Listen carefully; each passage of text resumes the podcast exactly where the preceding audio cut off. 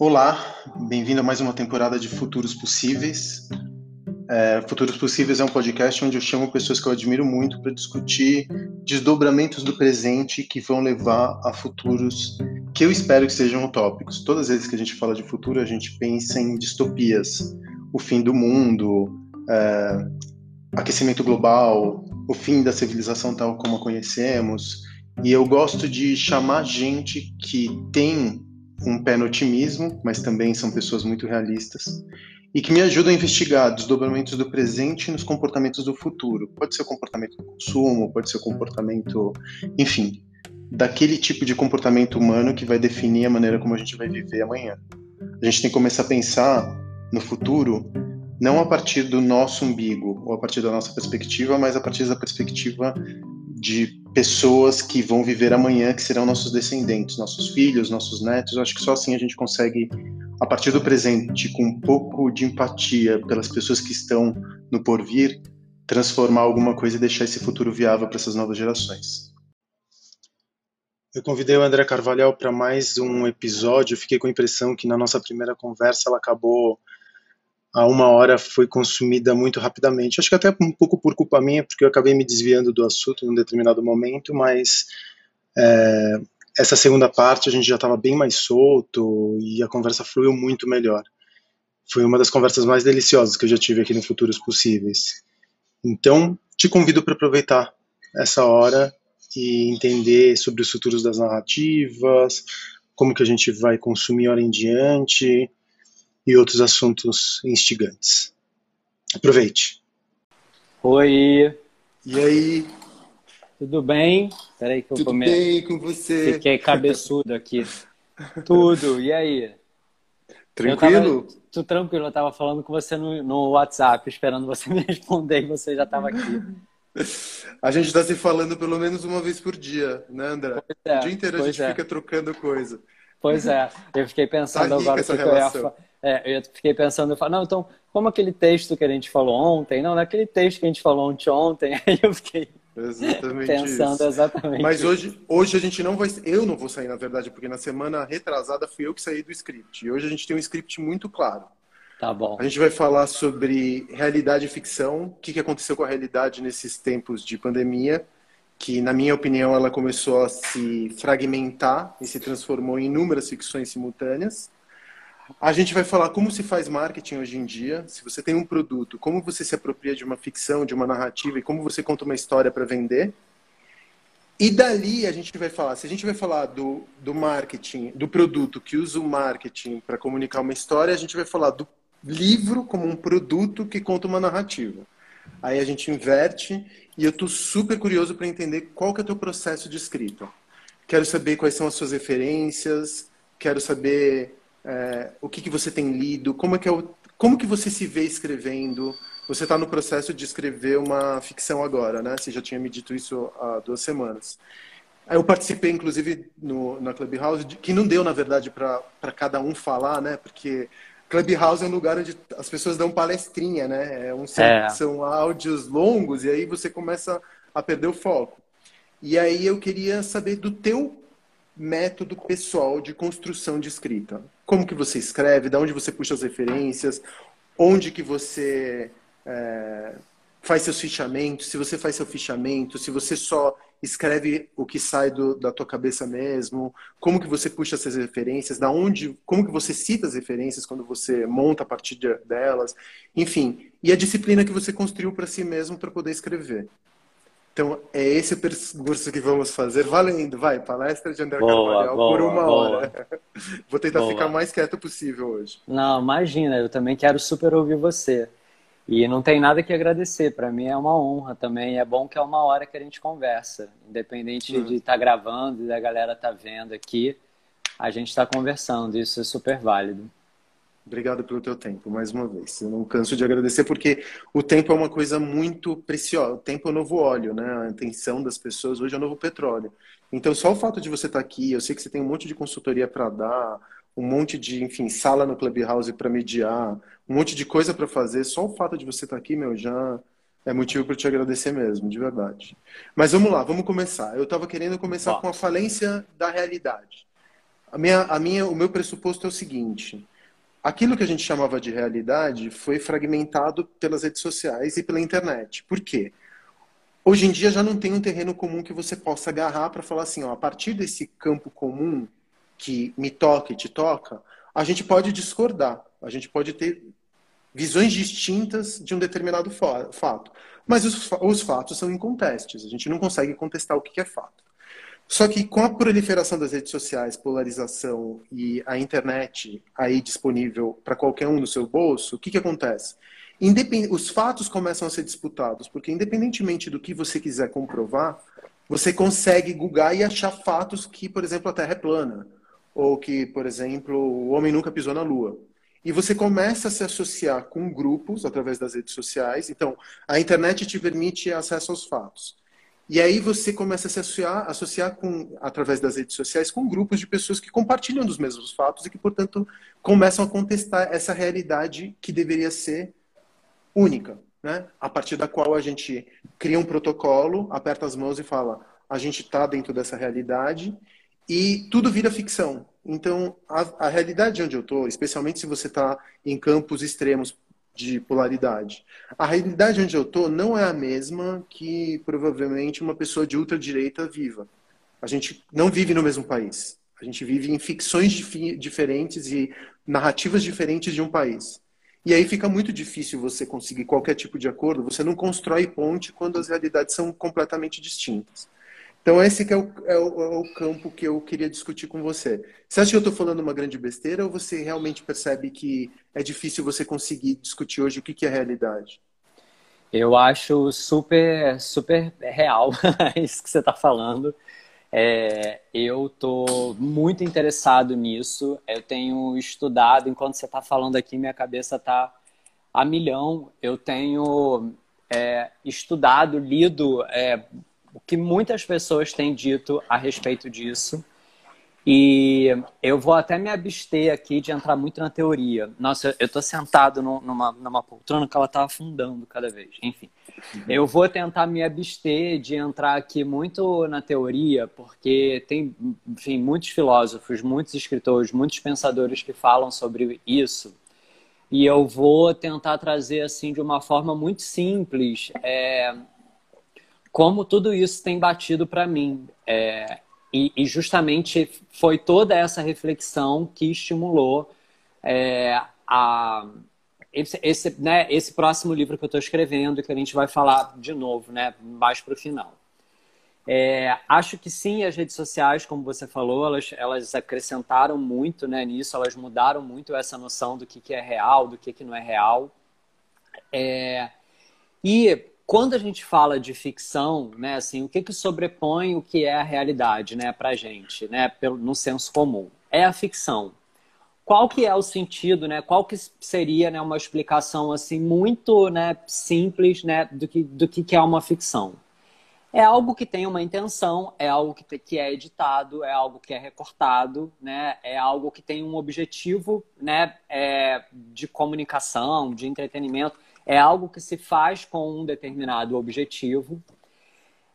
E aí, quando eu olho para todas as coisas à minha volta, é, eu não consigo reconhecer nada que hoje é fuja desse caráter. Então, se eu estou fazendo uma entrevista de emprego, se eu estou conversando aqui com você, se eu estou dando uma palestra, se eu estou é, falando com a minha mãe, se eu estou fazendo qualquer coisa, é, eu estou escolhendo, editando, eu estou construindo, eu estou narrando, né?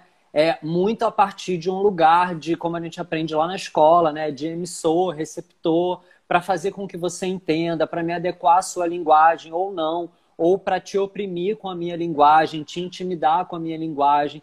Então, a todo momento, a gente está editando, manipulando, né? E criando essas narrativas. E essas narrativas, elas são criadas é, sempre a partir de um ponto de vista, né? Assim, do, do ponto de vista de quem está contando. É, por isso, você pode, é, muitas vezes, ouvir a mesma história de várias pessoas diferentes e cada pessoa vai contar aquela história de uma forma. Então, é, para mim tem sido cada vez mais difícil é, separar é, essa isso, assim, do, do que, que é real e o que, que não é, né? Assim, o que, que é puro, né? o real, é, ele tem pressuposto a, a pureza, né? E, assim, não existe pureza mais, né? Assim, né? Tem tudo isso que a gente recebe. Então, acho que a gente vem de uma era né, onde vem se falando muito sobre a pós-verdade. A pós-verdade é quando os fatos, os argumentos, eles perdem um valor é, diante do caráter e da intenção emocional com aquilo. Então, é isso. Assim, se aquilo me emociona, se aquilo me convence, se aquilo, é, sei lá, parece fazer sentido para mim, não importa se aquilo de fato é real ou não. Então, a gente, a, a pós-verdade ela entra muito nesse campo é, da, da emoção acima da lógica, acima da razão. E aí você até falou uma coisa agora, tipo assim, ah, contra fatos não tem argumento e tal. A gente já conversou isso outras vezes, assim, até mesmo dados são manipuláveis. Eu posso recortar, eu posso ter acesso a 50 mil pesquisas e eu posso trazer um dado aqui de uma pesquisa para te convencer, por exemplo, que as pessoas querem comprar de forma consciente. Então, é, tudo é editado, tudo é recortado e tudo serve a um objetivo.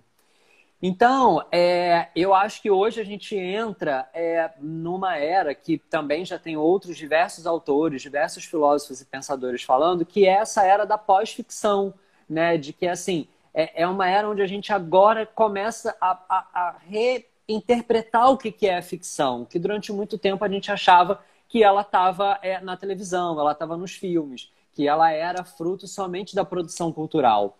E hoje nós somos produtores de ficção a todo momento, né? Nas nossas redes sociais, a autopublicação, ela deu é, as ferramentas de autoficção para todas as pessoas, né? Então, hoje, né, o que a gente acompanha na internet, não só no, no Instagram, mas em qualquer rede social, ele é fruto de edição, de recorte, de manipulação, de tratamento de imagem, coisas que durante muito tempo foram é, proprietárias da produção cultural, da propaganda, da publicidade. Né? Então a gente passou tanto tempo questionando e reclamando sobre o Photoshop nas imagens, o tratamento, a manipulação, e hoje a gente faz isso diariamente. Né? A gente faz isso quase que sem pensar, instintivamente, quase como se isso fosse o certo. Então, é, eu acho que isso é a, a era que a gente está vivendo, onde a gente não consegue mais descolar. Então, assim, é, eu não estou querendo dizer que não existe a realidade na ficção. Da mesma forma que não existe mais é, um, um, uma, uma, uma realidade sem ficção. Né? Então, as duas coisas elas estão muito misturadas, elas estão muito confusas. E elas servem a um determinado objetivo, o objetivo de quem está contando aquela história. Então, é, eu vejo muito sentido nisso que você está falando e eu vejo a partir desse lugar. E aí eu vou trazer um, um, um exemplo aqui, que foi uma coisa que eu escrevi é, esses outros outro dia desses. A partir do que, que você está contando, dos valores que você tem, da intenção que você tem, é, aquela história ela ganha um caráter. Então, é, Caetano Veloso, ele é o Marte da esquerda, ele é a pessoa que cantou a democracia, que lutou contra a ditadura e tal, não sei o quê, ele ainda é usado pela esquerda. Pela direita, ele é um pedófilo que teve um relacionamento aos 40 anos com a atual mulher dele, que era menor de idade na época, e, e ele é um cara que vai completamente contra a moral e os bons costumes. Então, quem que, qual que é a, a, a verdade dessa história? Né? Provavelmente é, as duas. Provavelmente as duas. E aí ela vai convencer quem está mais interessado. Aí a gente entra na pós-verdade. O que, que me emociona mais? O que, que me engaja mais? O que, que tem mais sentido para mim?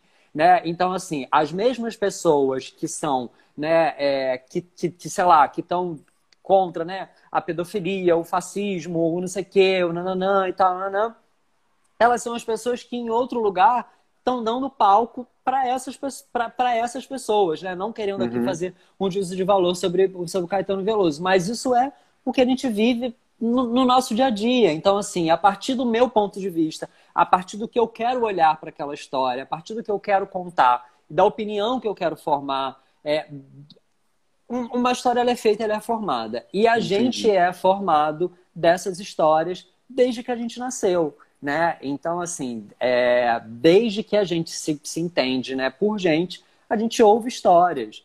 E, e, eu acho que talvez essa seja uma, uma, uma ressignificação também importante desse nosso tempo, né? O entendimento do que, que é uma história. Uma história ela não é só um livro, né? Uma história ela não é só uma série. Uma história é o que a gente está conversando, uma história é o que a gente escuta, é o que a gente vai escutando, né? É passando de pessoa para pessoa. Tudo isso são histórias, né? E todos nós somos personagens dessas histórias. Todos nós representamos papéis, né? Papéis que foram determinados antes mesmo da gente nascer, né? Então, é, quando a gente né, tem toda a polêmica do chá de revelação. O chá de revelação é isso. Você quer descobrir se uma pessoa vai ser um homem ou uma mulher, a partir né, é, do, do, da genitália que ele tem. A partir daquela genitália, aquilo já te desperta uma série de histórias que tem a ver com um determinado papel que você foi acostumado a sua vida inteira entender que uma pessoa que nasce com um pênis precisa interpretar. Então, é, a partir desse pensamento da história, é, do que, que é uma história, né, e da força que é dessas histórias que nos formam, a gente entende o que, que é um homem, o que, que é uma mulher, o que, que é o preto, o que, que é o branco, o que, que é o rico, o que, que é o pobre, é, e o que, que é felicidade, e o que, que é um trabalho, o que, que é propósito, é, e o que, é uma marca, e qual é a importância de uma marca na vida das pessoas, na sociedade. Isso tudo é construído né, é, de forma coletiva através é, dessas histórias que são contadas e que constroem esses grandes imaginários, né? É, e que a partir de quem conta, né? E, e aí está o poder de quem tem a, a, chance, né? De contar, de editar, de escolher as histórias, né? É, são essas pessoas e são essas histórias que trouxeram a gente para esse momento que a gente está vivendo hoje. E aí, eu, enfim, eu posso trazer bilhões Continua, de exemplos não, tá aqui. Super interessante. É, super interessante. Bilhões de exemplos. Então, assim, sei lá, é, a própria questão política, né? Assim, a, a questão política é algo que me é, que tem me interessado muito e que eu acho que é talvez a melhor forma da gente entender isso. Né? A gente teve é, a, a, prisão né, nessa, nessa última semana daquele cara, Daniel Silveira, né, o, o, o deputado. E aí é, virou uma questão de narrativa, porque para algumas pessoas o que ele fez não é inconstitucional, para algumas pessoas é, mas para algumas pessoas o que ele, a figura que ele representa, o que ele é, é maior do que o fato de se aquilo é inconstitucional ou não. Então, assim, o que importa é que ele não é um cara legal e que ele merece ser preso. Então, isso é a pós-verdade. Então, não adianta, não adianta lei, não adianta não sei o quê. E aí, é, eu fiz um post, né? É, porque, obviamente, né, da parte do meu ponto de vista, das histórias que eu recebo, eu não concordo com o que ele fez, com o que ele fala, com o que ele falou. E aí eu fiz um post é, diz, falando assim: aqui estão todas as pessoas que votaram a favor é, do candidato do, do, do, do, parlamentar fascista. E aí uma pessoa me respondeu assim: não, elas não votaram a favor do, do, do candidato, do, do parlamentar fascista. Elas votaram a favor da Constituição. E, e, aí, quem, quem, quem, tá, quem é a verdade, sabe? Aí eu achei um texto na internet que tem os dois lados. Então você tem o lado de quem acha que, que tá certo e o lado de quem tá errado. E é dessa forma com tudo na nossa vida. É, Sueli Holdnick é, tem um livro que se chama é, Esferas da Insurreição onde ela conta o golpe né, é, da Dilma e ela conta o golpe em atos como se fosse ela com temporadas, né? Ela vai contando como se fosse uma série. Aquilo é capaz de convencer qualquer pessoa de que houve um golpe. Assim, com certeza existem outras narrativas é, de que não foi um golpe. Então, é, é isso, é uma questão narrativa. Às vezes, umas pessoas me marcam numas coisas é, e, e, eu acabo entrando nos Instagrams, assim, né, de, de, de umas pessoas, assim, de, de, extrema direita, assim, super né, radicais e tal. Você lê as coisas, talvez se você passar uma semana recebendo aquilo, você se convença de que, de fato, existe um ponto por trás daquilo, né? Quando a gente fala de direito, de vida, de uma, uma série de coisas, existe um ponto ali no que eles estão falando. Então, é, é isso, né? Assim, é, é sobre o que a gente está é, tá mais suscetível a receber, sobre a nossa bagagem, sobre aquilo que nos formou. Você falou uma coisa linda é, no, na, nossa, na nossa sala do Clubhouse. Assim, eu sou o, o que eu li, né? São os livros, eu fui formado pelos livros que eu li. Então, é isso. A, a gente é formado pelas histórias que a gente ouviu, né? Sejam elas livros ou livro pessoas, né? Ou livros séries, ou sei lá o quê. É, e isso determina a nossa capacidade de interpretação, de crítica, de entendimento. é, de discernimento, né? E de avaliação do, do que, que é verdade, o que, que não é, o que, que eu vou acreditar, o que, que eu não vou acreditar. É, o que, que faz uma pessoa acreditar que existe uma mamadeira de piroca? Né? O que, que faz uma pessoa acreditar que existe um kit gay? Né? É, o que, que faz uma pessoa acreditar que existe o racismo reverso? Né? São as histórias que essa pessoa ouviu, né? É, são as histórias que formaram essa pessoa. Então, e as bolhas onde elas estão presas também. E as né? bolhas onde elas estão presas, exatamente, que são o que eu estou chamando nesse meu livro que eu estou escrevendo dos núcleos de representação. Então, assim, é, é, eu às vezes, muitas vezes na minha vida, eu me sinto, e já falei isso várias vezes, como se eu estivesse numa cidade cenográfica. Então, eu estou aqui no Rio de Janeiro, aí eu vou nos mesmos lugares, eu encontro as mesmas pessoas, eu falo sobre as mesmas coisas, é, é, isso, né? Assim, é como se a gente. É, é, isso é falar sobre essa, essa grande ficção, né? O que é ser um homem, o que é ser uma mulher. É, isso, isso é uma grande ficção, isso é uma coisa que foi determinado por alguém, foi editado, foi né, é, forjado, né? Não é, a gente não pode dizer que foi inventado, né? Mas assim, foi forjado, foi construído, né? É, então, assim, são, são, são muitos caminhos, né? Assim, são muitas coisas que a gente pode, são, né? A gente pode navegar por muitas coisas nisso. Aí Uma tem, por exemplo, fala, desculpa, fala, desculpa. Aí tem, por exemplo, continua. Eu me perco aqui também. Mas pode, não, não, pode... não. Tô adorando te ouvir. O que que você está falando me faz questionar se um dia já existiu realidade. Sim. Ou aquela coisa que da, da, da, nossa ideia clássica da realidade, ela vinha da autoridade da verdade que Sim. vinha a partir de Deus. Então, Sim. a gente sabe que as narrativas elas são contadas por quem teve oportunidade de contar uma narrativa. O racismo também existe porque foram os brancos que contaram a história. Total. É, e as vozes dos negros e dos indígenas e dos oprimidos foram perdidas ao longo das da, da, da, nossa história com H maiúsculo. Total. Então, essa, essa verdade, ela sempre foi, sempre foi produzida de maneira interessada, por um lado, e por quem tinha a voz, que permitia uma, uma distribuição dessas narrativas, seja pelos livros de história, pelos museus, que na verdade eles são atestados de, de dor e de genocídio, de morte. É, então você sempre teve grandes veículos de mídia, o Estado, que contavam numa voz mais, com uma banda maior, um tipo de verdade que Sim. não era a verdade de quem tinha sido oprimido, obviamente, das mulheres, dos negros, dos quilombolas, dos indígenas Total. e assim sucessivamente. E aí você falando isso, e, e, e, a banda dos canais diminuiu, né? A gente tem capilaridade de canais para distribuição de narrativas.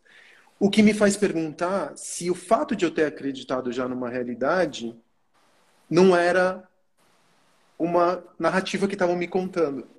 Se você partir do pressuposto que existia na realidade, é porque eu fui criado, como você foi, numa educação clássica, onde a gente distinguia realidade de mentira. E eu, eu com o passar dos anos, como você estava dizendo, eu comecei. E a nossa vida é muito pautada por essa dicotomia verdade-mentira. As nossas relações, a gente aponta o dedo para uma pessoa que é mentirosa, sendo que a, a, mentira, sem a mentira, a gente não existiria socialmente, né? Sim, super. A gente não teria evoluído sem a mentira.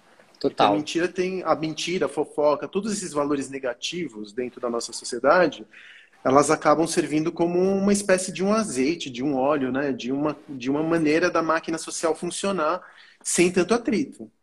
Então, a pior coisa que você pode falar para um amigo, para um namorado, para uma namorada, para alguém que está do teu lado, é você é mentiroso. Sim. Né? É, é, esse é um jeito muito forte. A gente fica procurando a verdade o tempo inteiro. Na verdade, a mentira que ele está contando é só uma mentira que não me atende. Sim.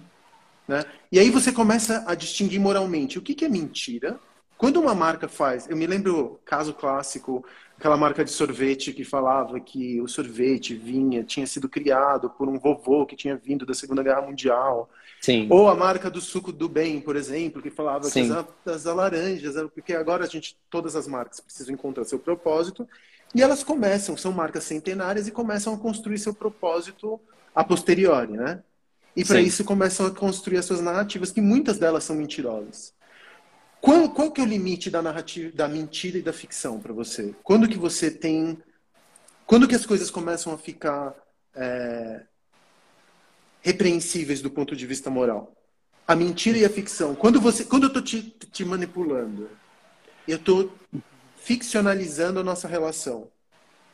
é, isso é uma mentira ou isso é uma ficção? Porque a ficção ela, ela tem um propósito, o propósito de não machucar, né? Uhum, de sim. entreter, de educar, de, enfim, de nos fazer entender e aprender e contar histórias e tudo mais. A mentira sempre tem um fundo egoísta, né? Ela sempre tem um interesse daquele que está contando de manipular o outro. Sim. Qual que é esse limite quando você começa a perceber, não, a gente está vivendo num lugar onde não existe mais verdade, tudo é ficção e cada um emite suas próprias ficções. O que me faz perguntar para você duas coisas. Quando é ficção e quando é mentira? Quando você machuca o outro a partir da ficção que você está contando e você justifica a sua mentira através do uso da ficção que todos nós fazemos.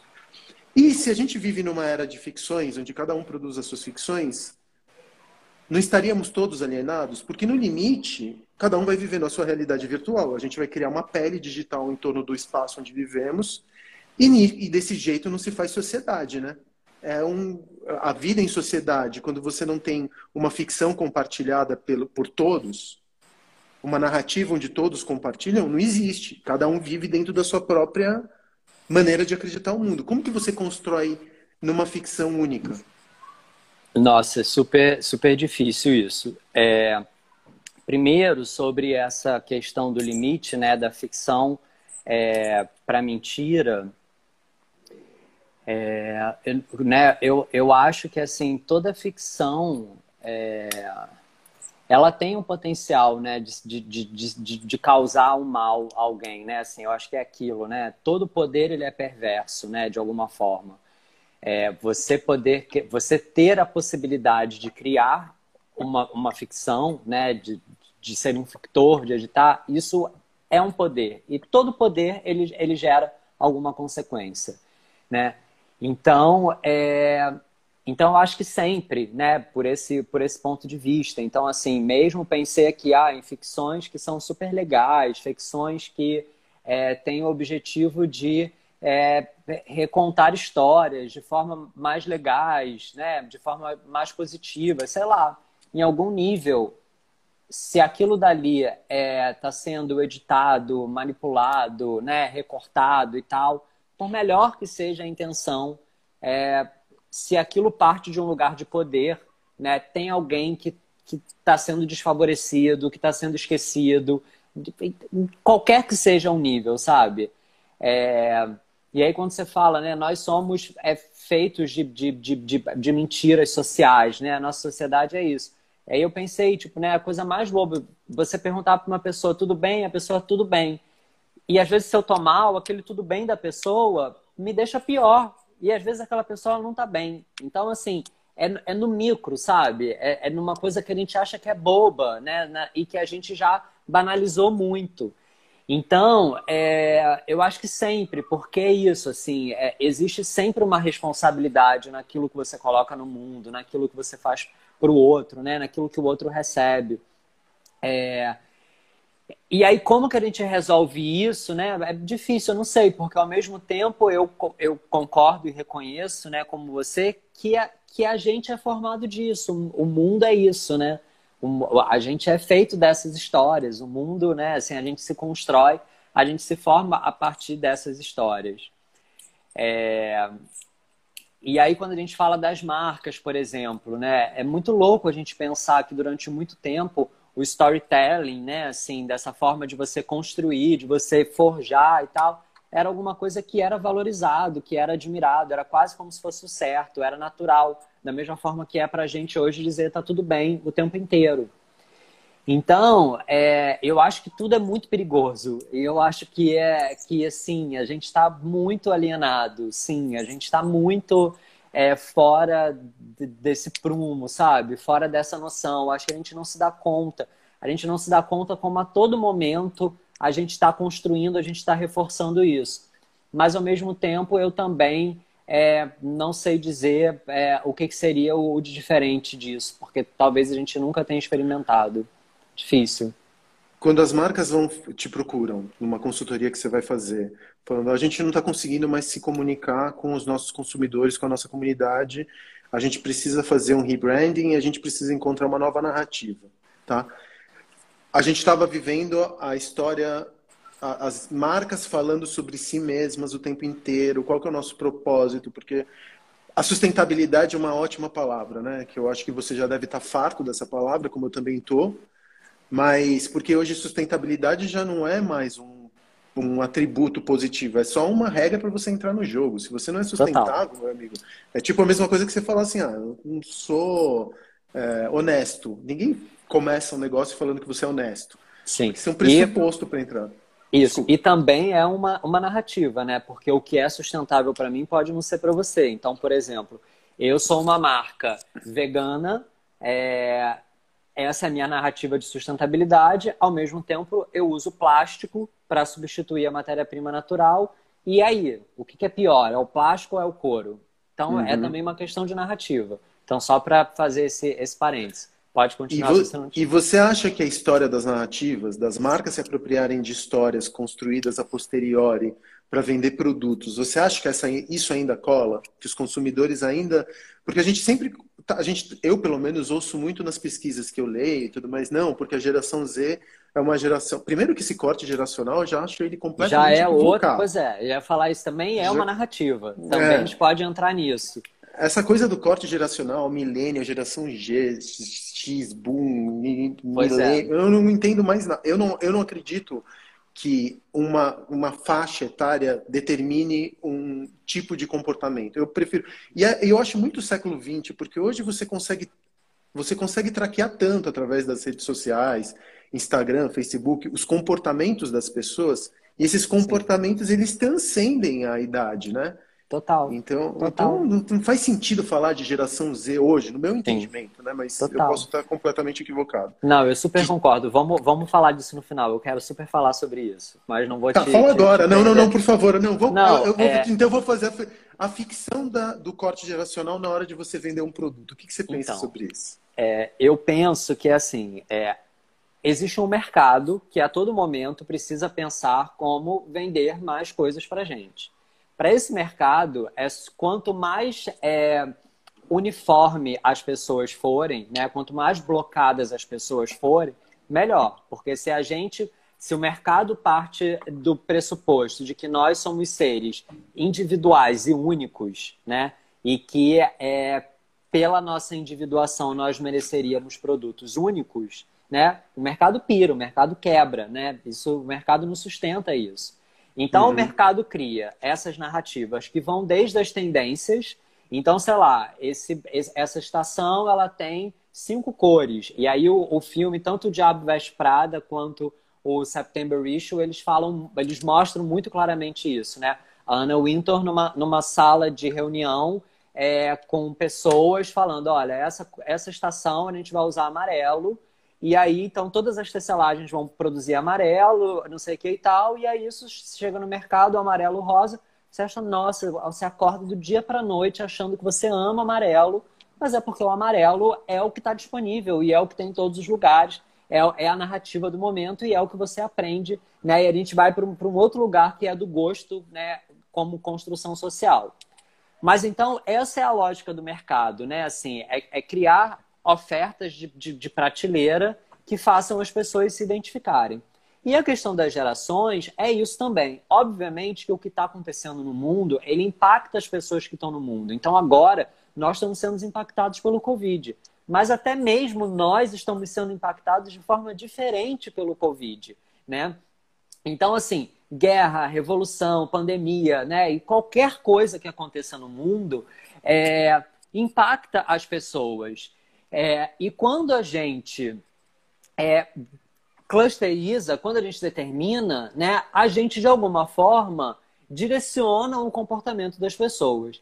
E a teoria geracional, ela é isso. Então, assim, a partir do que está acontecendo no mundo, eu vou fazer aqui um recorte que vai é, determinar um perfil de, de, de, pessoas, um grupo de pessoas, é, que de tanto ouvirem aquilo, né, ou se, né, aquilo acaba se estabelecendo como uma verdade e é muito mais fácil eu criar produtos, tendências e coisas para uma fatia de pessoas que é determinada. Mas aí a gente pega algumas coisas como assim, ah, a geração Z. A geração Z, ela é, é super conectada, nativo digital. Depende. Tem gente em comunidade que não é nativo digital, que não tem, nunca teve um celular. tem comunidade indígena, não é, é nativo digital, né? Assim, é, a pessoa ela já nasce como a gente, com, com, com a babá eletrônica, né? Com o, o iPad no restaurante. Não. Ao mesmo tempo que a minha mãe de 70 anos tem uma conta no Instagram. E ela está no Instagram tanto quanto uma pessoa que é nativa digital, né? Então, é, essas verdades, ah, são pessoas mais conectadas, são pessoas com mais propósito. Não existe todo mundo, né? Não existe. As pessoas são diferentes, as classes são diferentes, as vivências são diferentes. São diferentes. Obviamente que podem haver tendências, né? Óbvio que agora, se a gente está no meio da pandemia, existe uma tendência que pode sugestionar o comportamento de muitas pessoas. Mas, ao mesmo tempo, tem gente que está cagando para a pandemia. Então, a gente não pode achar que um fator externo é, vai influenciar as pessoas da mesma forma. E muito mais, é, muito menos, na verdade, que esse fator externo seja controlado por recortes, como você falou, de faixa etária, sem considerar é, região, clima, classe, todas essas outras ficções que também foram inventadas é, pela, pela nossa sociedade. Então, né, toda generalização é burra, sim.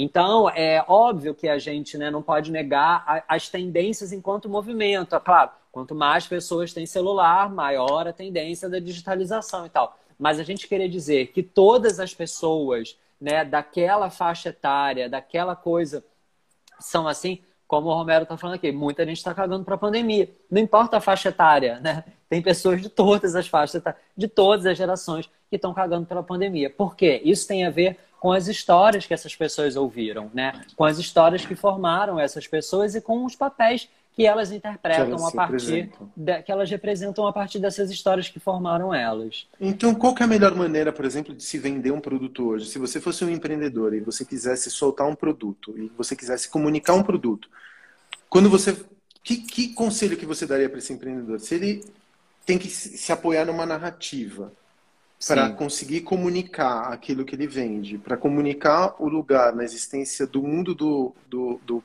do receptor daquela informação. Sim. É, e se você não pode fazer esse corte, esse recorte por geração, um recorte, um recorte geracional, que, de que maneira? Quais são os cases que você vê aí fora que são mais efetivos em comunicação e por que, que eles funcionam? Sim. Então, é, eu tenho a sensação que eles vão muito focados em grupos de interesse, é, de interesses, é, tentando entender, atender interesses, tentando atender necessidades. É, eu vejo a comunicação indo, é, por mais que se fale muito de humanização de marcas e tal, é, eu vejo a comunicação indo muito para um lugar de funcional, sabe? Então, do que é, o que isso aqui faz, o que essa caneca faz, sabe?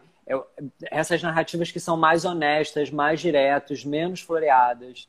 É, eu, quando trabalho com marcas, que isso era o que você estava falando atrás, né, quando eu acabei te interrompendo, assim, o meu trabalho como consultor em marcas, é, ele mudou muito. Tipo assim, eu, por exemplo, participei da construção do, do case da Dubem. Eu fui um dos primeiros consultores da Dubem. Né? Antes dessa história né, da, da, da, da, da, da laranja na fazenda e tal. Mas é, naquela época de que, assim, um consultor, uma pessoa que fazia essa parte né, de comunicação para uma marca e tal, era alguém que vinha com uma coisa pronta para te falar. Então, assim, Facundo, olha só, esse seu restaurante, acho que você tem que contar essa história para ele. E o meu trabalho durante muito tempo foi esse, nas marcas que eu trabalhei é, e nas marcas para as quais eu prestei consultoria, de inventar histórias, criar histórias para essas marcas. Hoje, quando eu entro numa empresa, numa marca para fazer consultoria, o meu papel é de revelar as histórias que elas estão ali dentro. Então, o meu formato de trabalho hoje ele é completamente diferente. Ele é feito é, através de workshops colaborativos, é, de fazer as pessoas entenderem. Então, às vezes, assim, tem coisa que está muito óbvia para mim, está muito clara, mas eu fico buscando uma forma de fazer a pessoa entender, perceber aquilo é, para que as histórias elas saiam ali de dentro de forma verdadeira. Algumas vezes essas histórias elas são românticas, né? Existem de fato marcas que começaram né, dessa forma, com o pé de laranja, do feijão, não sei o quê, do pai, da avó. Isso de fato existe. Eu dou mentoria, dou curso para diversas pessoas. Minha mãe é a inspiração da minha marca e tal. Mas é a pessoa que tem que me falar isso. Não sou eu que vou virar para ela e falar: olha, sua mãe é. Porque às vezes a pessoa não reconhece que a mãe tem aquela importância na história e tal. Então eu acho que é isso, assim, eu acho que como profissional, meu papel ele tem sido cada vez mais de tentar despertar, descobrir essas histórias verdadeiras que estão ali dentro. É, e em termos de atributos de comunicação, é, eu acho que às vezes essas histórias colam, às vezes essas histórias funcionam, mas para quem não tem essas histórias, talvez focar é, no, no que é funcional, sabe? No que realmente resolve, no que realmente atende. Então, hoje, por exemplo, são essas as marcas que eu tenho vontade de me relacionar. Né? E aí é óbvio, né? Não vou, posso me colocar como regra, regra régua para todo mundo, mas é, por exemplo, o que tem sentido para mim. E você acha que os consumidores eles estão interessados? Qual que é a narrativa? Se a, se a marca veio da relação que a pessoa tinha com a sua mãe? Você acha que essas narrativas elas porque eu acho que também por um outro lado essas narrativas elas acabam falando muito sobre o produto. E eu, na verdade, sinceramente, eu cago porque o produto vai a, a história que está por trás do produto. Eu quero entender como que esse produto me ajuda na minha jornada e na minha narrativa. Sim. O que, que eu tô o que, que eu quero fazer com isso? Eu não, talvez eu não, eu não concorde muito com, com você quando você fala não, a gente vai para um lugar da função. Olha, isso, como era, como era venda na década de 70, 60, 50, que você se uh, aferrava simplesmente ao valor funcional daquilo que estava que tava, que tava, que você estava comprando, né? Como você comprava celular, pela, pela computador, pela velocidade, pela quantidade de megahertz que o computador tinha e tudo mais. Hoje em dia eu fico me perguntando, quando eu vou comprar um computador, eu vou comprar uma ferramenta que vai me ajudar num, numa necessidade específica que eu tenho naquele momento em que eu estou vivendo a minha vida. Estou dando um, um, exemplo. Sim, sim. Então eu, eu acho que cada vez menos as pessoas estão interessadas nas narrativas das marcas e cada vez mais interessadas em como aquele produto me ajuda na minha narrativa enquanto humano nesta jornada, e aí você cria uma nova narrativa. Quer dizer, como aquele produto é um coadjuvante dentro da vida do consumidor, entendeu? E não mais Sim. como a marca é o ator e o agente principal da comunicação. Acho Sim. que a gente está indo para esse outro lugar ali da comunicação. Mas temos pouco tempo e eu quero falar do teu livro. Dos mas eu acho só pra, mas só para terminar, mas eu acho que isso que você está falando tem a ver com o que eu estou falando também. Eu acho que não contradiz, não, sabe? Eu acho que é, que é exatamente isso que eu estou falando. É mais isso, é como que aquilo vai atender. Eu acho que a gente está. Tem muito a ver com essa coisa. É, quando eu falo da funcionalidade, é, eu estou pensando muito nessa coisa da transparência, sabe? Do que está hum. por trás daquele produto mas não é necessariamente por trás se foi o avô, a avó, a mãe, que a tia que fez. Uhum. Mas assim, é como que aquilo foi feito, sabe? Da, da onde. É, eu acho que, que, que, são outras coisas, que elas são próximas, é, mas, é, mas que tem uma diferença brutal nisso, sabe? Quando a gente fala de origem do produto. Então, na, quando eu falo de funcionalidade, eu estou falando disso. É, e como até a Paty falou aqui, assim, as histórias que não são verdadeiras, elas não se sustentam, elas, elas caem por terra. Então, quando eu falo de focar no, no que é funcional, no que aquele produto pode fazer e tal, é quando você não tem uma, é, essa narrativa né, romântica, digamos assim, que seja, é, enfim, um diferencial para o seu produto. Então, acho que é mais Entendi. nesse sentido que eu estava querendo dizer, não contradiz o que você pensa. Deixa eu te perguntar uma coisa, qual é a marca que você mais admira em termos de comunicação hoje? Você fala, nossa, esses caras, esses caras fazem tudo certo? Nossa, não sei te dizer, sabia? Não sei te você dizer. Consegue... Você, conhece, você acompanha não. outra. Desculpa. Não, eu acho assim, tem uma marca que eu sempre cito, assim, muito como. É, como um exemplo de tudo isso que a gente está falando aqui, que não é uma marca que eu consumo, mas que é uma marca que eu admiro, que é a Pentes, que é essa marca de calcinhas absorventes. Então, eu acho que ela tem muito disso aqui que a gente está falando. Então, assim, ela é uma marca que ela serve, surgiu para resolver um problema, sabe? Ela, ela facilita a vida das pessoas, ela vem de um lugar, mas é essa realidade, né? É... E aí, legal, uma pessoa colocou aqui no bem, que acho que vocês poderiam colocar. Eu vou adorar ver quais são as marcas que vocês admiram. Vocês podem comentar aí. É, mas, assim, a partir desse, desse lugar de resolver essa necessidade, de facilitar a vida das pessoas, eles conectaram isso com narrativas de mulheres, sabe? De protagonismo, de diversidade. Então, eles foram indo para outros lugares, sabe? A Salve, alguém está falando aqui também, Patagônia. Patagônia, assim, é uma marca que eu admiro muito, é na, a, a coerência, é o ativismo, todas as coisas, mas é uma marca que, que assim, é, que a comunicação em si não é algo que me seduz, sabe? Não, não é um exemplo de uma marca que fale de comunicação, sabe? Eu acho que ela é uma marca foda de, de, de propósito, de ativismo, sabe? De, de, de, um monte de coisa. Mas assim, não sei, né? Assim, tem aquela comunicação emblemática desde né? não compre essa jaqueta hoje, não compre roupa hoje e tal. Mas assim, no dia a dia eu entro no Instagram, não vejo nada que me inspira, sabe? A Pentes não, a Pentes é uma marca que mesmo que eu não consuma, que eu não seja mulher, que eu não viva aquela, aquela realidade, eu consigo entender aquilo ali de uma certa forma, sabe? Tem uma então... marca que eu.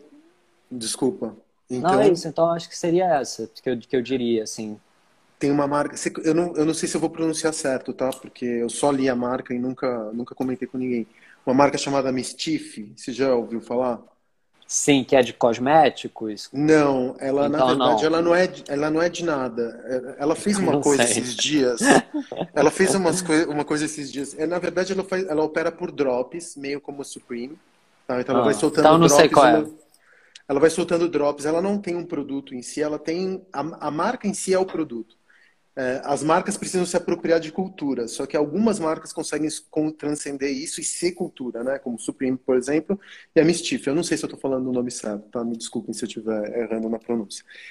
Semana passada, o que, que eles fizeram? Eles, eles vão soltando uns drops completamente, um completamente diferente do outro. Às vezes o drop é um produto digital, outras vezes é... Eles fizeram duas coisas tão notáveis. Eu só vou falar uma para não, não tomar muito do tempo aqui da nossa conversa. Eles pegaram uma Birkin, desmontaram a Birkin e transformaram numa Birkenstock.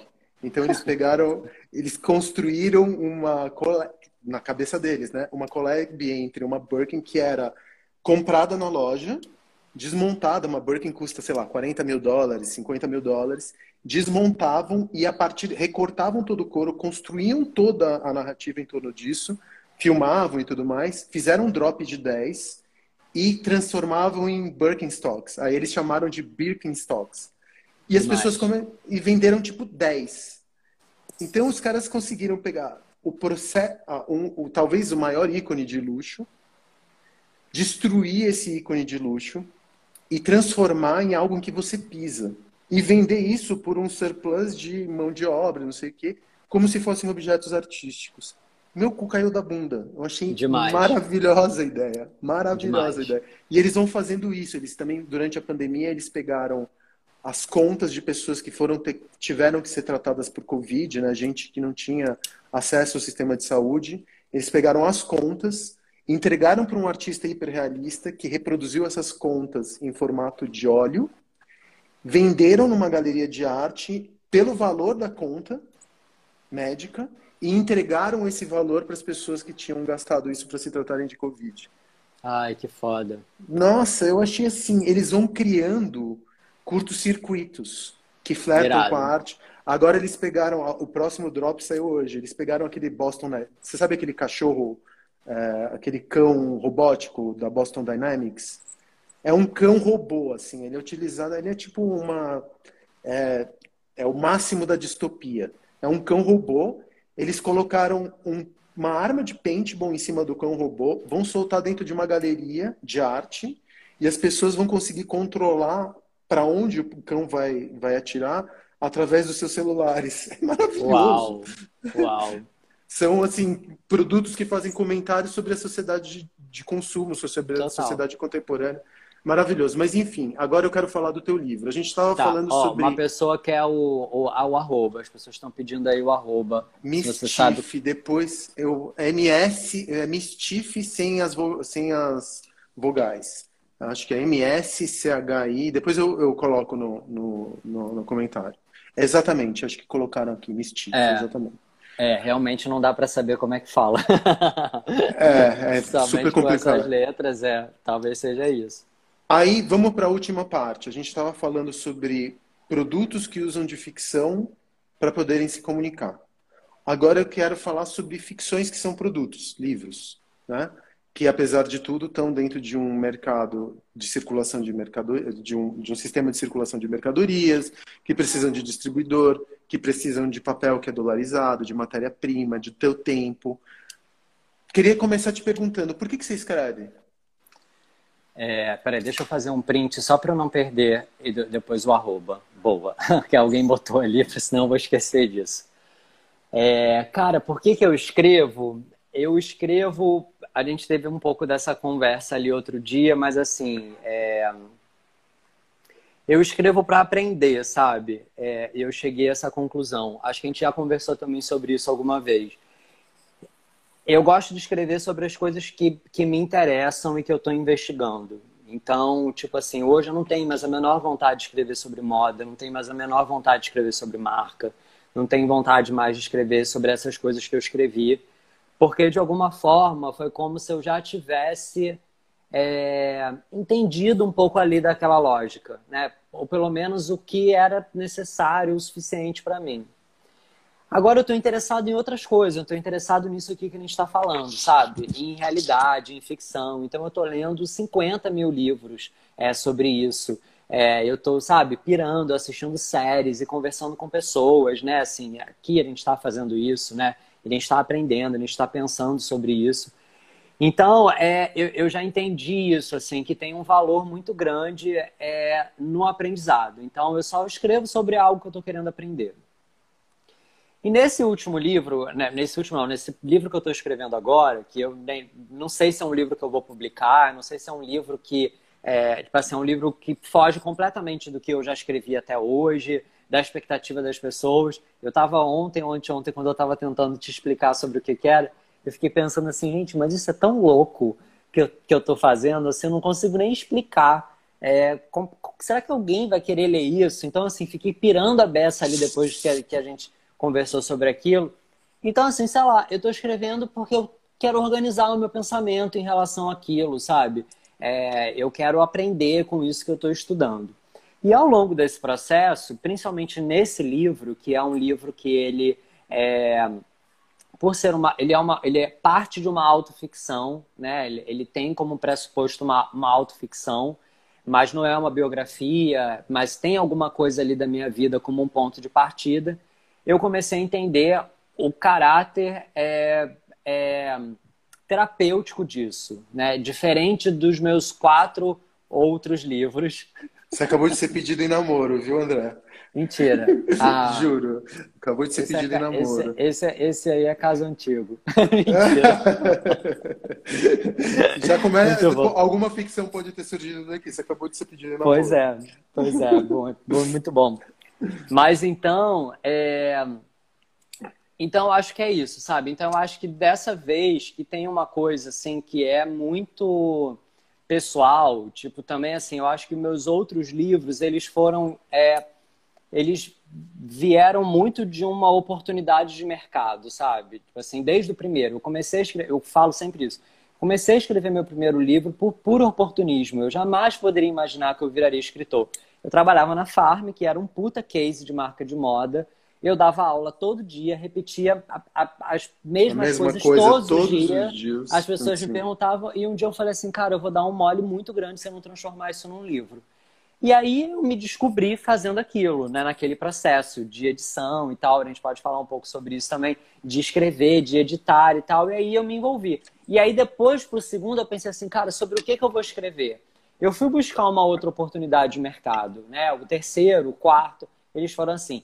E esse eu estou escrevendo a partir de um lugar, tipo assim, muito genuíno, sabe? De algo que tem me afetado muito ultimamente. É, e que assim eu, eu tô querendo entender, eu tô querendo investigar. Então eu acho que esse livro ele, ele parte desse lugar é, e acho que talvez por isso ele tenha esse caráter muito terapêutico, sabe? É, de estar tá sendo, tá sendo assim uma uma terapia literalmente assim para mim, o tanto de coisa que eu tô curando, entendendo e, é, e transformando na minha vida de sentimento, de sensação, enfim, uma série de coisas. E como que você escreve, André? Você escreve todos os dias? Sim, é, eu escrevo todo dia. É, eu é, já entendi que. Quanto tempo melhor... você escreve por dia? Perdão pela pergunta. Eu, eu, eu acho que em depende média, muito assim. do dia, em média, três, quatro horas. Caralho! Três, quatro horas no livro ou escrevendo num sentido mais Não, no livro. É... No livro. Três, quatro horas por dia?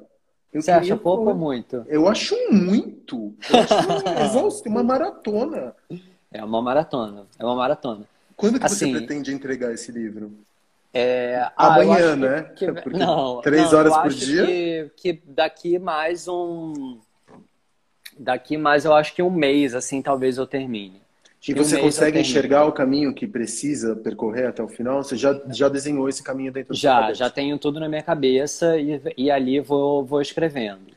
E você faz é... o que, André? Você monta um roteiro, um pré-roteiro? Você sabe quais são os caminhos que você vai... Quais são os pontos que você tem que abordar? Como que você desenha é, o esqueleto dessa obra na tua cabeça? Você faz uma roteirização ou você vai, tipo, freestyle? Então, é, eu tento fazer uma pré, é, pré um, tipo um preset, assim, uma pré-configuração. E isso aconteceu em todos os livros, né? Assim, eu tenho uma ideia do que, que eu quero falar. É, alguém perguntando, escreve, reescreve super, vou chegar nisso, por, por isso que eu demoro tanto.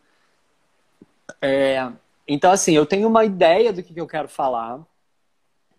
É, e aí eu vou construindo aquilo na, na, minha cabeça, assim, não sei, é meio mágico, é meio, é, é, é meio ao longo do, do, processo, sabe?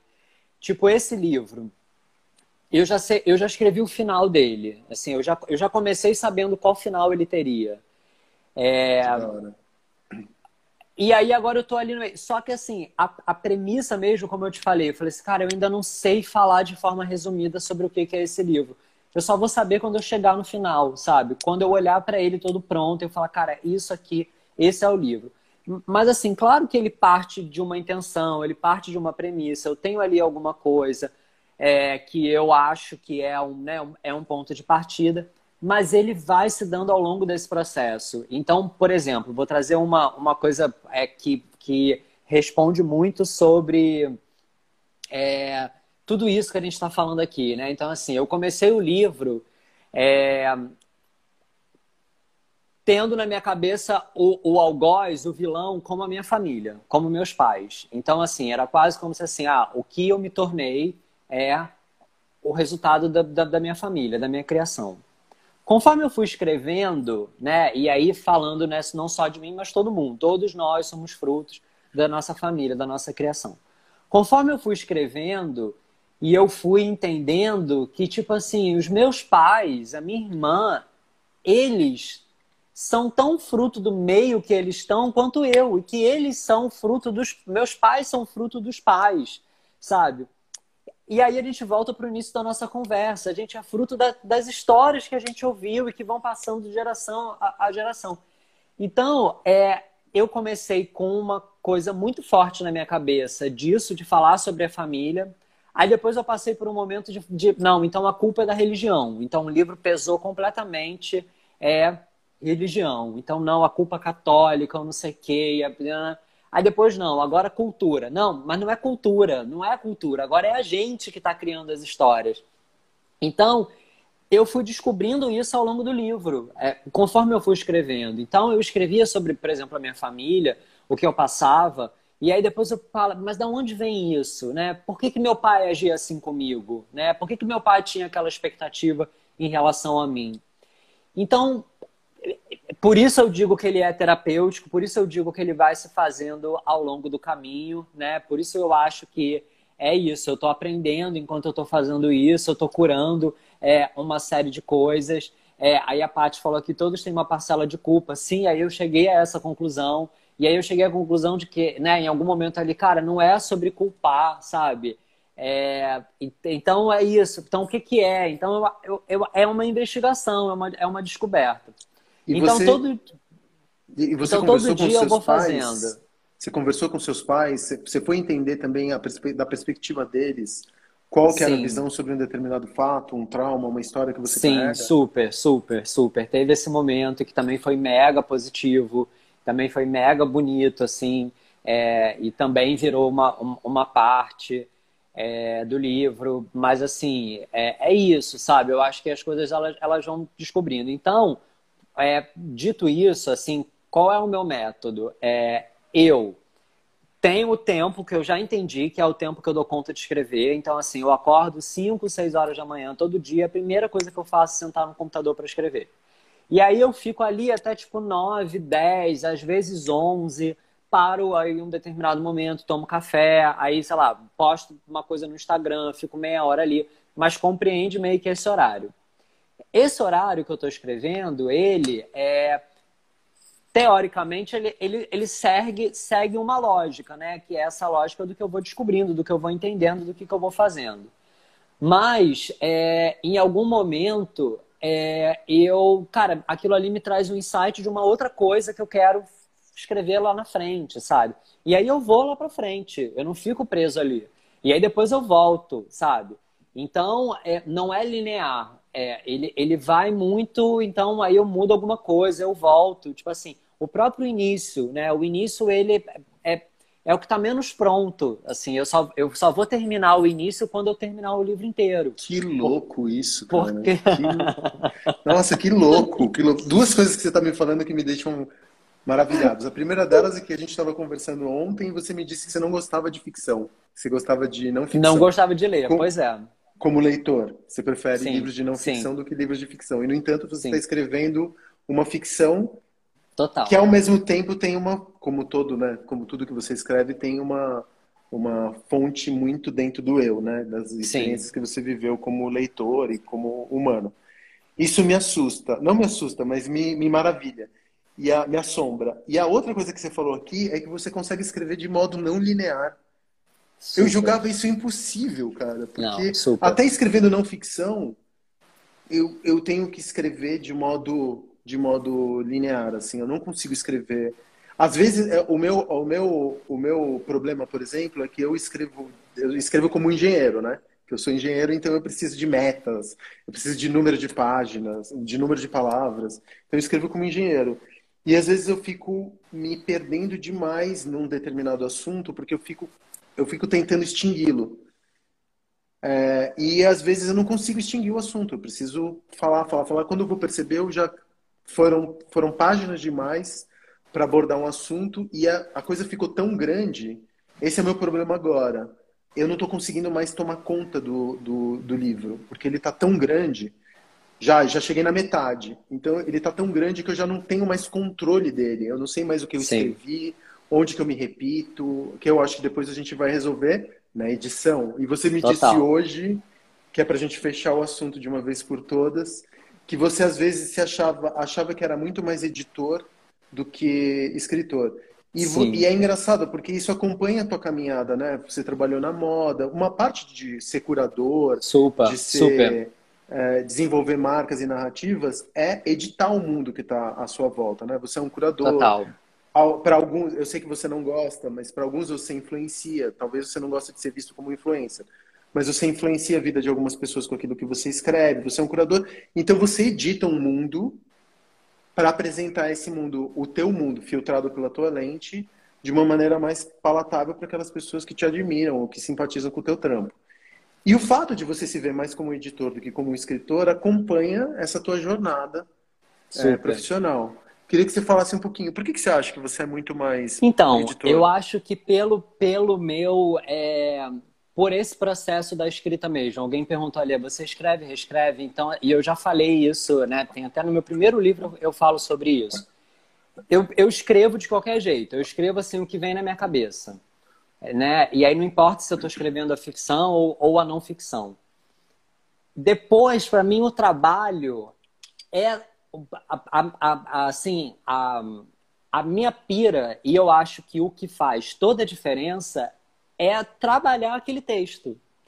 Então é como é que eu é, mudo, que, aí é onde que entra uma piada, onde fica sério, onde que endurece, aonde que eu não sei o quê.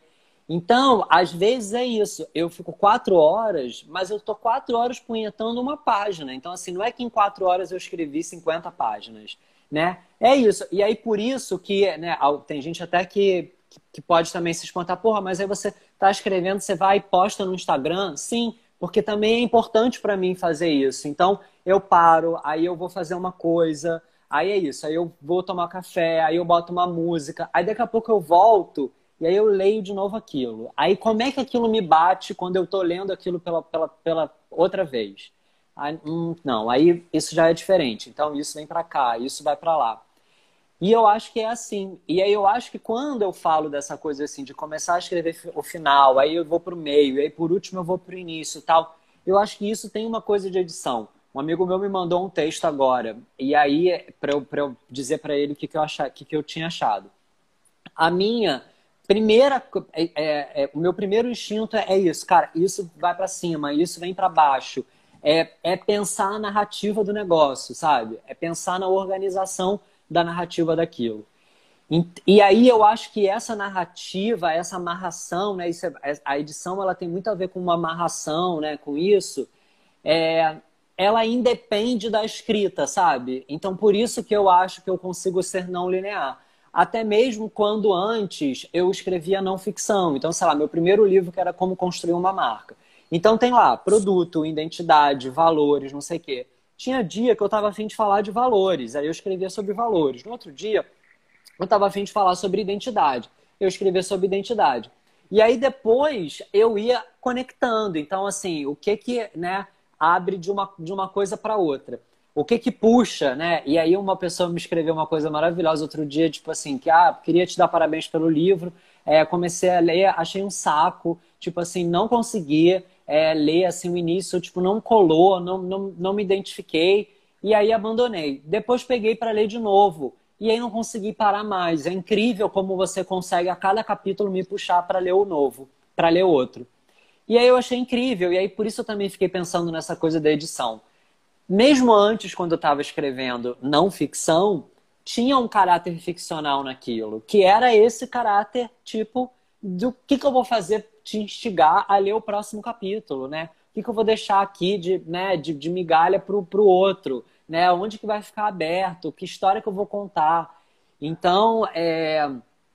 então assim, isso é edição, isso, isso é ficção, né? Então, nesse sentido. Mas é... eu, eu sou, ao mesmo tempo, muito pragmático, né? Ao mesmo tempo, assim, eu sou muito direto, sou muito, sabe, sou muito racional.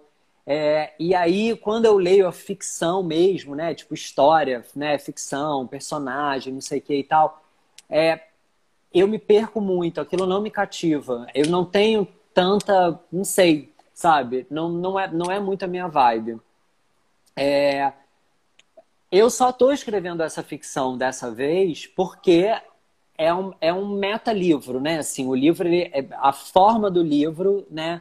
Fala sobre o que, que eu estou querendo dizer, né? Então, processo de escrita, né? Exatamente. Então, assim, o processo, ele, ele, ele tem a ver, né? E, e, isso é genial, né? Como, sei lá, tem um livro incrível que eu amo, que é o A Vegetariana, que é um livro que fala sobre a mulher não ter voz. E aí é um livro inteiro sobre a vida de uma mulher que é narrado por outras pessoas, né? Como Torturado, que também tem uma, um, uma questão muito forte com essa coisa. E logo no início as pessoas perdem a língua para não poder falar, né? Então, a, a, forma como aquilo ali se constrói. Então, assim, são livros que, é, que, que se justifica, que o formato justifica a intenção, né? Existe ali. Então, eu estou fazendo uma ficção por isso, mas, assim, é, o livro tem três partes. A primeira parte é isso, é uma história, é, uma, é, uma grande, é um grande acontecimento. É, e aí depois, na segunda parte, é, ele já deixa de ser ficção, ele vira textão. Porque aí eu começo a explicar como que eu construí aqueles personagens, por que, que eu cheguei naquelas cenas, o que, que aquilo dali representa. E aí eu vou conectando aquilo com outros livros, com outras histórias que eu li. E aí eu lendo, aí eu entro nessa parte que é a minha pira, que é montar esse grande quebra-cabeça. Né? Assim, é juntar essa, essas coisas todas. Eu li um livro tão interessante agora nessa, na, nessa busca da leitura para escrever o meu livro, que aliás eu não entrei ainda nessa, nos fichamentos, está me dando um, um, um, apavoro, porque eu fiz, sei lá, fichei 50 livros, até agora eu não entrei nos fichamentos. Então eu tenho medo de ficar muito grande o livro, sabe? Uma vez que eu olho para os fichamentos e consigo extrair de lá alguma coisa de matéria-prima para eu escrever.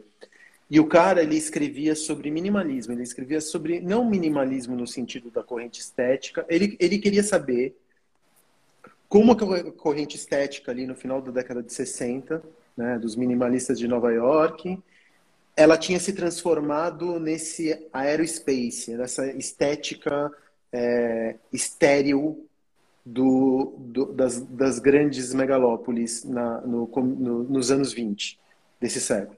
Ele queria entender a narrativa que tinha saído do Zen budismo e do que está interconectada dos minimalistas como corrente estética, né, como gênero da arte no final da década de 60 e como isso tinha sido transformado pelo capitalismo nesse, nessa estética estéril de é, tijolinho aparente, parede, parede branca e madeira clara, né, que você encontra nos cafés ao redor do mundo.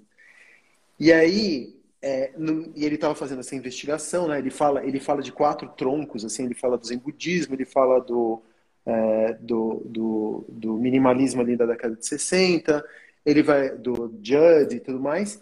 E aí, entre os capítulos, ele vai colocar, ele coloca uns microcontos que não estão nada associados com o livro principal, mas ao mesmo tempo estão. Ele está contando mini, fixo, mini contos de como ele investigou um determinado assunto, ou como ele teve um encontro com um determinado assunto. E era tão delicioso, porque você estava no meio de um gênero, que era a não ficção, e que Sim. de repente você se deparava com um conto que, que era sobre o próprio autor, na busca por um determinado tipo de informação. Ele fez uma viagem para Kyoto, por exemplo, no Japão, para entender a estética japonesa dentro do minimalismo. E que tinha um mini conto sobre um café que ele tinha tomado no, em Kyoto, que tinha tido um encontro com alguém. E ele enxertava essas pérolazinhas uh, que serão, sei lá, cinco ou seis, no meio dos capítulos que era um estudo sobre o minimalismo contemporâneo. Eu achei tão gostoso.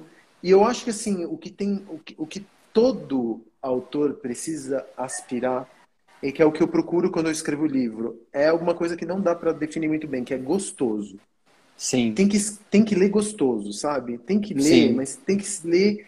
Não importa qual é o assunto, mas tem que ser gostoso de ler, sabe? É uma coisa muito difícil de você Sim. O que, que é gostoso? Mas quando você consegue entrar dentro de um transe, dentro de uma fluidez, dentro de uma maneira de conseguir fazer com que o autor, o, o leitor, você pode perder o leitor a qualquer página, né? É muito louco isso, como aquele cara que estava te falando, eu parei de ler na, no primeiro capítulo. Sim. E você pode perder aquele leitor em qualquer página. E é, o gostoso é essa, é você deixar o teu texto viscoso o suficiente para o cara não conseguir se despregar dele. Total. E esse autor, ele, ele era uma delícia de ler, era gostosíssimo de ler. André, obrigado pelo teu tempo. Essa era a conversa que eu gostaria de ter tido na nossa A segunda parte foi muito mais interessante do que a primeira. E eu acho que assim, acho que aconteceu um pouco porque a gente se conheceu melhor nos últimos dias. E eu vou te contar que eu acho que é uma das conversas mais interessantes que eu já tive com alguém aqui na, no podcast. No Olha, que honra. Que honra. Você vai ganhar o prêmio de uma das conversas mais interessantes que eu já tive com alguém aqui. Muito que obrigado demais. pelo teu tempo. Eu tenho certeza que isso aqui vai ficar registrado, que isso aqui vai ser útil tanto para autores quanto para comunicadores que precisam, enfim, colocar suas marcas no mercado, quanto para filósofos que ainda estão se perguntando se existe realidade ou se não existe realidade. Muito, Total. muito obrigado pelas tuas pérolas, pelo teu tempo e pela tua energia linda. Valeu. Eu só vou porque eu tenho aula agora às sete e meia, senão eu ficaria mais. Porque para mim é um prazer, é uma delícia. Foi uma delícia mesmo. Muito, muito, muito obrigado. Então valeu. E um beijo para todo mundo. Paty, um beijo. Saudade de você também, amiga. É, Antônio aqui, tipo, uma galera.